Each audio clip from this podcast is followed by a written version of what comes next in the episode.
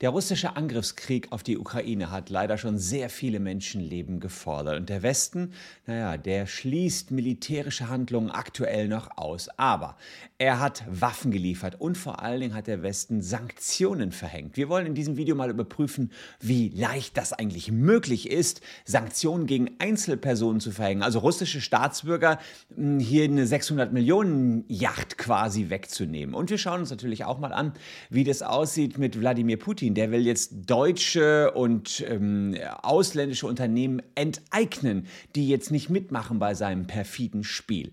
Was gab es äh, aktuell schon an Sanktionen? Das will ich euch auch hier ein bisschen mal zeigen. Die EU und die USA und Kanada haben gegen Russland und Belarus Sanktionen verhängt gegen Partnerpersonen aus dem Kreml-Umfeld. Ich will euch ein bisschen zeigen, welche Partner sind das, welche Personen, was wird dem vorgeworfen. Das sind vor allen Dingen die Oligarchen.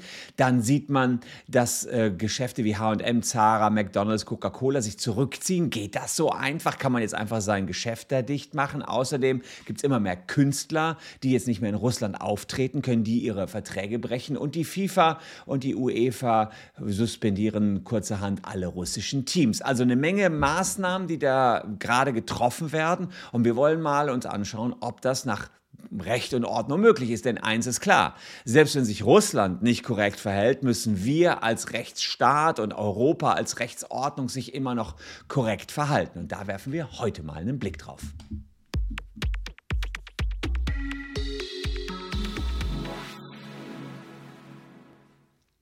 Hallo, ich bin Christian Solmecke, Rechtsanwalt und Partner der Kölner Medienrechtskanzlei Wildeborger und Solmecke und abonniert gern diesen Kanal, wenn ihr rechtlich up to date bleiben wollt. Und über den Ukraine-Konflikt haben wir uns in den letzten Wochen euch immer wieder ja, auf den neuesten Stand gebracht und so ein paar Rechts- Fragen hier geklärt. Vieles ging nach internationalem Völkerrecht. Heute geht es viel nach EU-Recht, denn die Sanktionen, die Wirtschaftssanktionen gegen Russland richten sich nach EU-Recht. Ich steige direkt ein. Wir schauen uns erstmal die staatlichen Sanktionen an. Nachher gucken wir daran, ob irgendwie der Chef der Münchner Philharmonie so einfach entlassen werden konnte, nur weil er Russe ist. Müssen wir gucken, ob es nur deswegen war. Wir schauen auch, ob Sarah, McDonalds und Co. sich so einfach aus Russland zurückziehen können. Aber jetzt gucken wir erstmal, wie sieht es mit den staatlichen Sanktionen aus. Da möchte man natürlich Druck auf Russland, auf die Bevölkerung vielleicht auch ähm, ausüben, dass es innenpolitischer Druck ausgeübt wird auf Wladimir Putin, dass vielleicht auch das Volk, das russische Volk aufsteht und ihm zeigt, dass das nicht geht, was er hier gerade mit dem Angriffskrieg bewerkstelligen will. Deswegen hat man zunächst mal die Sanktionen auf den Finanzsektor ausgeübt. Da gibt es die zweitgrößte russische Bank VTP, äh, einige andere Institute sind von SWIFT, diesem internationalen ähm, Zahlungskommunikationssystem, abgeschnitten worden. Also kein Zahlungssystem, sondern ein Kommunikationssystem. Deswegen kann man dann, äh, können diese Banken jetzt nicht mehr mit äh, 200 Ländern in Kontakt treten. Ja, das ist schwierig, weil dann können die keine Auslandsüberweisung machen, ganz einfach gesagt. So.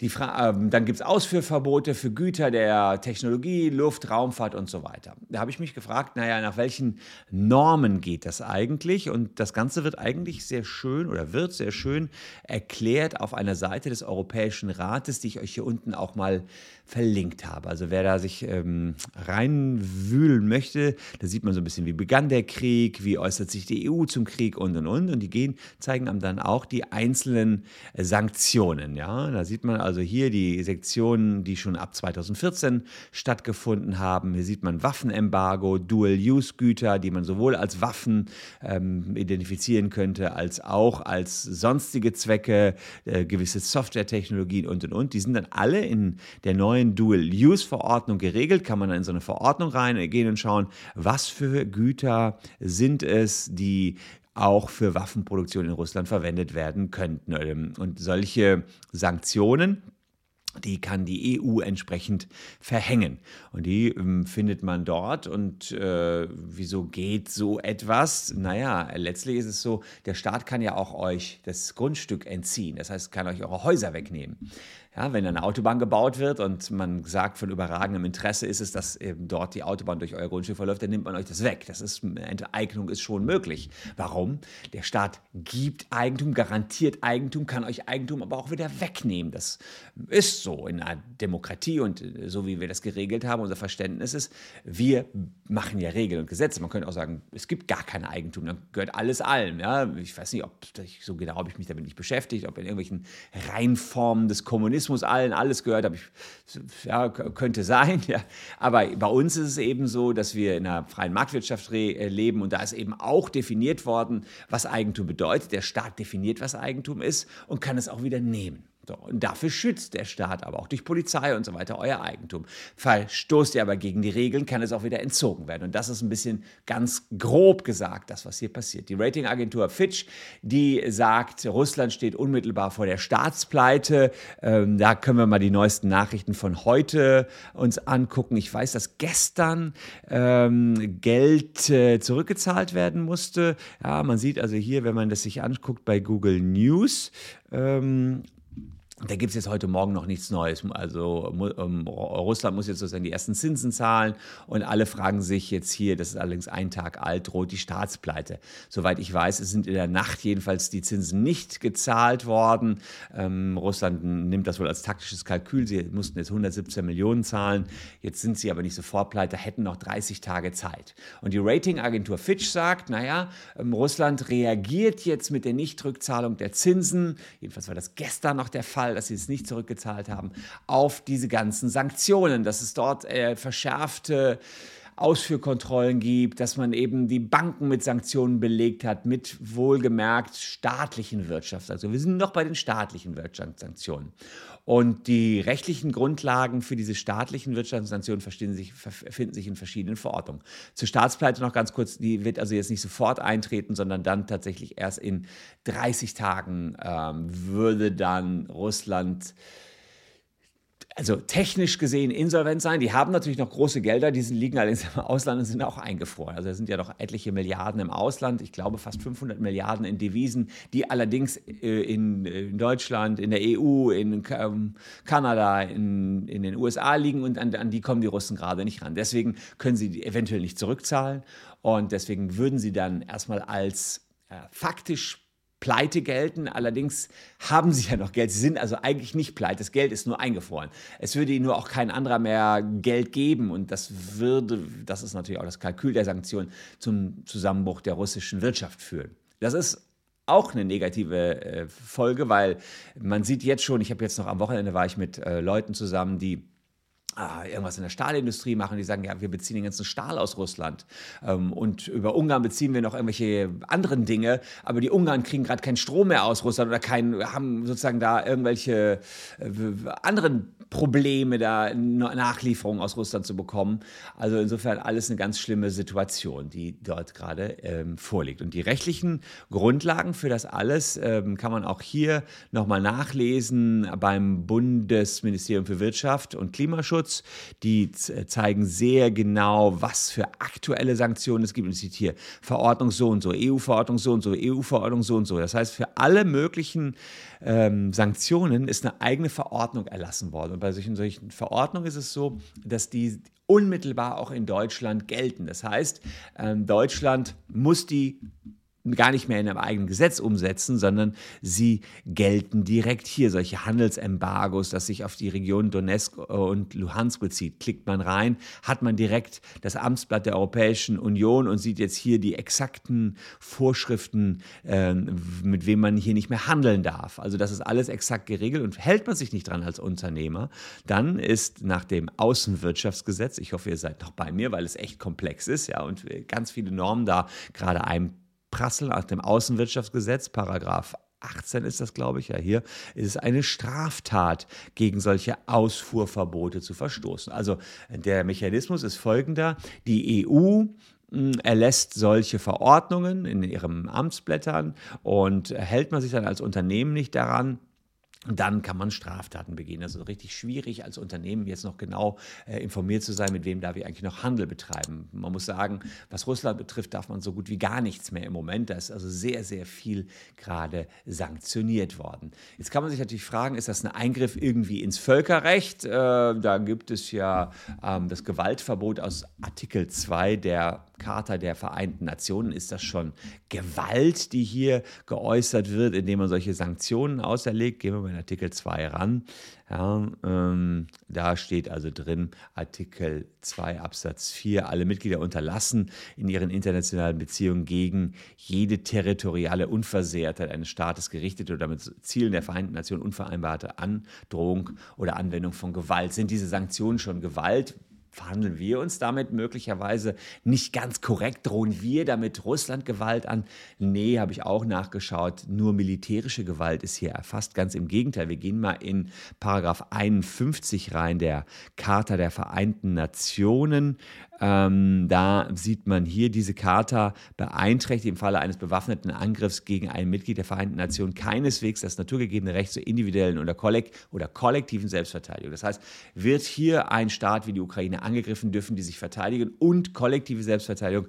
Andere können zur Unterstützung herbeieilen. Theoretisch könnten wir nach der Charta der Vereinten Nationen sogar als Deutschland die Ukraine unterstützen, würde aber Russland natürlich massiv provozieren, klar, warum wir das aktuell so noch nicht machen. Das sind die Wirtschaftssanktionen, die hier gegen die äh, Wirtschaft äh, verhängt werden, Außenwirtschaftsgesetz und so weiter. Und dann gibt es staatliche Sanktionen gegen Privatpersonen. Das hat mich auch ein bisschen gewundert, dass man sagt, kremlnahe Geschäftsleute, Oligarchen werden jetzt hier mit Sanktionen ähm, über, überzogen, Einzelpersonen. Und die sieht man dann wiederum, fand ich auch ganz spannend, in, in solchen Verordnungen der EU.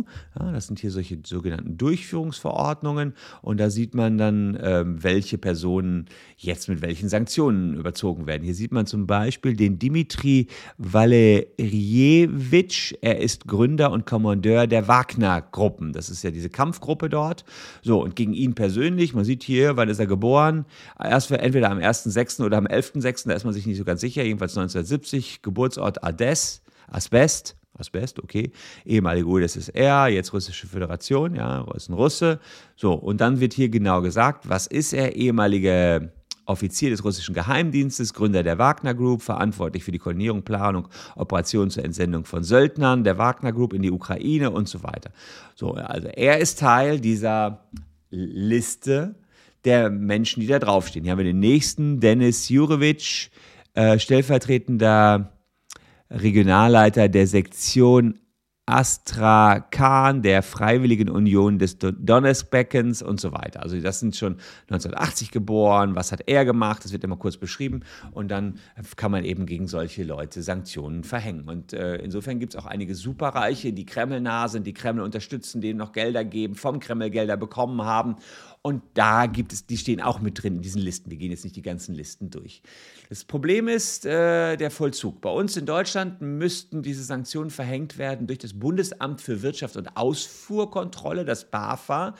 Äh, das sollte Yachten und Villen hier beschlagnahmen. Das klappt aber nicht so ganz. Ihr wisst vielleicht, dass in, in Hamburg gerade so eine Yacht liegt, die gehört dem Oligarchen Alisha Usmanov. Und Alisha Usmanov hat da eben eine 600 Millionen Dollar Yacht rumliegen. Aber es ist unklar in Deutschland gerade, wem gehört die Superjacht? Gehört ihm die wirklich? Gehört die irgendeiner Firma auf den Cayman Islands? Und ihr ahnt schon, dass es nicht ganz simpel ist, hier vorzugehen gegen diese Superreichen. Die haben nebenbei auch noch die Superanwälte, weil sie natürlich superreich sind, können sie auch die teuersten Anwälte leisten. Das heißt, wir Deutschen kommen da jetzt bürokratiemäßig nicht so ganz gut klar mit den Sanktionen gegen Einzelpersonen.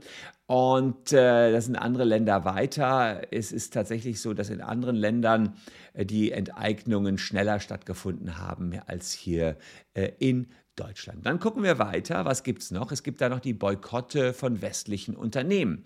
Da gibt es äh, Banken, Auftraggeber, Zulieferer, Dienstleister, Kooperationspartner wie Visa-Card, Mastercard, American Express, Modefirmen, Prada, Hermes, Zara. Das könnte die Russen wahrscheinlich, die reichen Russen noch am härtesten treffen, dass hier Prada und Hermes plötzlich ihre Geschäfte eingestellt haben. Aber McDonalds beispielsweise auch, da hat sich letztens wohl in Moskau ein 200 Kilo Mann an eine McDonalds-Filiale gekettet, kurz bevor bevor die geschlossen worden ist. Also war ein irres Bild irgendwie. Ikea, VW, Google, Samsung, alle sind raus aus Russland.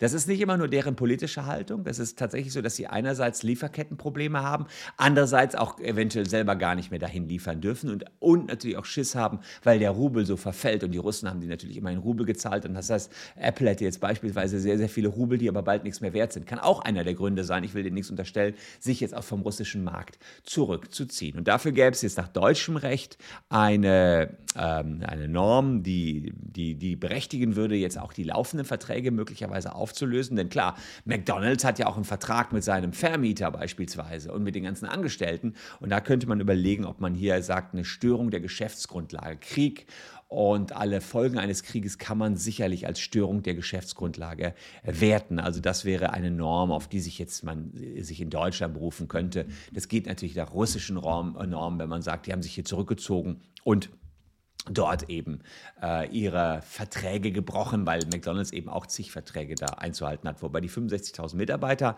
soll McDonald's ja angeblich noch weiter bezahlen. Dann gibt es noch Gegenreaktionen seitens Putin. Putin sagt, die wollen jetzt ein Gesetz machen, dass äh, die externe Kontrolle über ausländische Unternehmen vorsieht, die sich aus Russland zurückgezogen haben.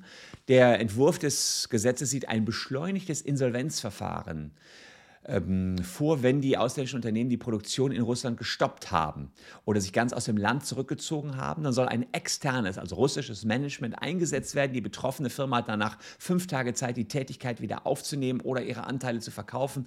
Nach drei Monaten wird sie versteigert. Und die russische Staatsanwaltschaft hat schon gesagt, wir machen hier ganz strenge Kontrollen. Und die Führungskräfte dieser Unternehmen, die sollen ins Gefängnis kommen, der ausländischen Unternehmen, wenn sie sich äh, nicht staatstreu verhalten. Ja, also und die Regierung kritisieren. Also das ist äh, jetzt auch heftig. Äh, McDonald's, ähm, Coca-Cola und IBM haben schon ihre Führungskräfte ausgeflogen. Das dürfte rechtlich auch schwierig werden, aber es ist klar, dass Putin dann zu solchen Gegenmaßnahmen wieder äh, schreitet. Und dann noch ein letzter Punkt, die FIFA, der Sport ist ja auch immer sehr wichtig in dieser Rolle und auch die UEFA haben russische Mannschaften und Sportler von den Teilnahmen an den Turnieren ausgeschlossen.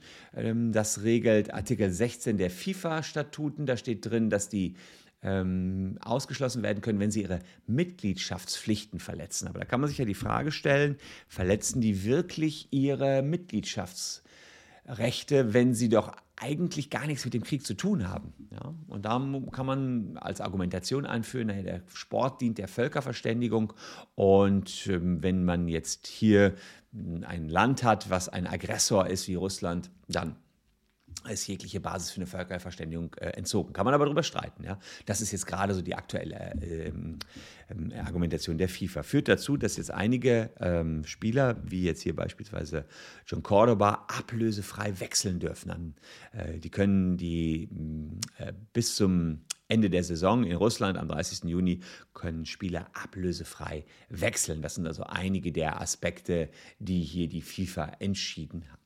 Letzter Punkt, wo gerade Sanktionen verhängt werden, den ich noch mir beleuchtet habe, ist der Kulturbereich. Ähm, da gibt es jetzt Absagen russischer Musiker, denen werden die Verträge gekündigt. Äh, es gibt den Stardirigenten Valery Gergiev. Der wurde kurzerhand von den Münchner Philharmonikern entlassen. Was wird ihm vorgeworfen? Eine Nähe zu Putin und aktuell hat er nur die Verfehlung begangen, dass er trotz Aufforderung sich nicht gegen Putin gestellt hat und den, sich vom Angriffskrieg distanziert hat. Er hat ihn aber auch nicht proaktiv gebilligt. Und da muss man sich fragen, kann man jemanden lassen, der sich jetzt sozusagen gar nicht äußert und da einer der Top-Dirigenten ist und für die Münchner Philharmoniker äh, auftritt? Wir haben ja immerhin Meinungsfreiheit in Europa und in Deutschland, hohes Gut. Allerdings kann man auch sagen, dass es eine treue Pflicht dem Arbeitgeber gegenüber gibt. Und vielleicht kann man argumentieren, naja, dieser Chefdirigent, der weigert sich in der Öffentlichkeit, sich gegen diesen Angriffskrieg zu stellen. Das wiederum schwächt die Münchner Philharmoniker und das wiederum ähm, ja, führt dann dazu, dass der Arbeitgeber nicht mehr als integer wahrgenommen wird und dann kann er Mitarbeiter entlassen. Das ist auch hier wieder die vereinfachte Argumentation arbeitsrechtlicher ähm, Natur. Ob das klappt, muss man schauen. Ähm, da bin ich mal sehr gespannt. Ich hoffe, dass ähm, wir das jetzt nicht mehr zu lange hier ähm, ja, kommentieren müssen, was da in Russland und in der Ukraine passiert.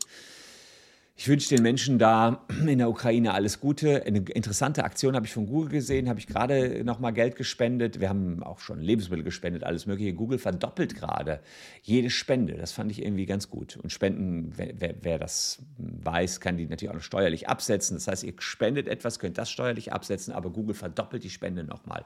Fand ich jetzt gerade eine ganz interessante Aktion, die, die ich genau vor diesem Video gemacht habe, dass wir da nochmal ein bisschen was für die Ukraine gespendet haben. Äh, beziehungsweise man spendet dann für das äh, UN, ähm, United Nations Hilfswerk, Kinderhilfswerk, also, weil die sich jetzt gerade um die ganzen Kinder kümmern, die auch mit flüchten müssten.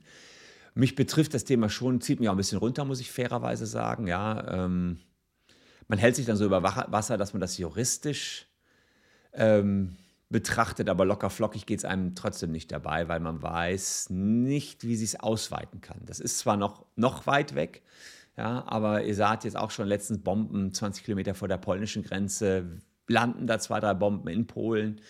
Kann es sein, dass der Bündnisfall ausgerufen wird und dann, ja, dann wird das Ganze noch viel, viel größer und das wollen wir alle nicht. Also, meine Gebete, meine Gedanken gehen an die ukrainische Bevölkerung, aber auch an die russischen Soldaten, die da in einen sinnlosen Krieg geschickt worden sind.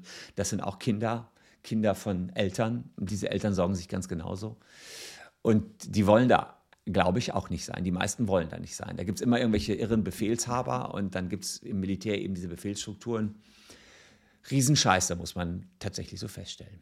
Wir bleiben dran, beobachten das Ganze weiter. Wer da mit dranbleiben will, lässt ein Abo da. Wir halten euch auf dem Laufenden und hoffen gemeinsam, dass das noch ein halbwegs glimpfliches Ende, vor allen Dingen schnelles Ende nimmt. Hier noch zwei Videos, die euch ebenfalls interessieren könnten. Wir sehen uns morgen an gleicher Stelle schon wieder. Danke fürs Zuschauen. Danke, dass ihr so lange dran geblieben seid. Tschüss und bis dahin.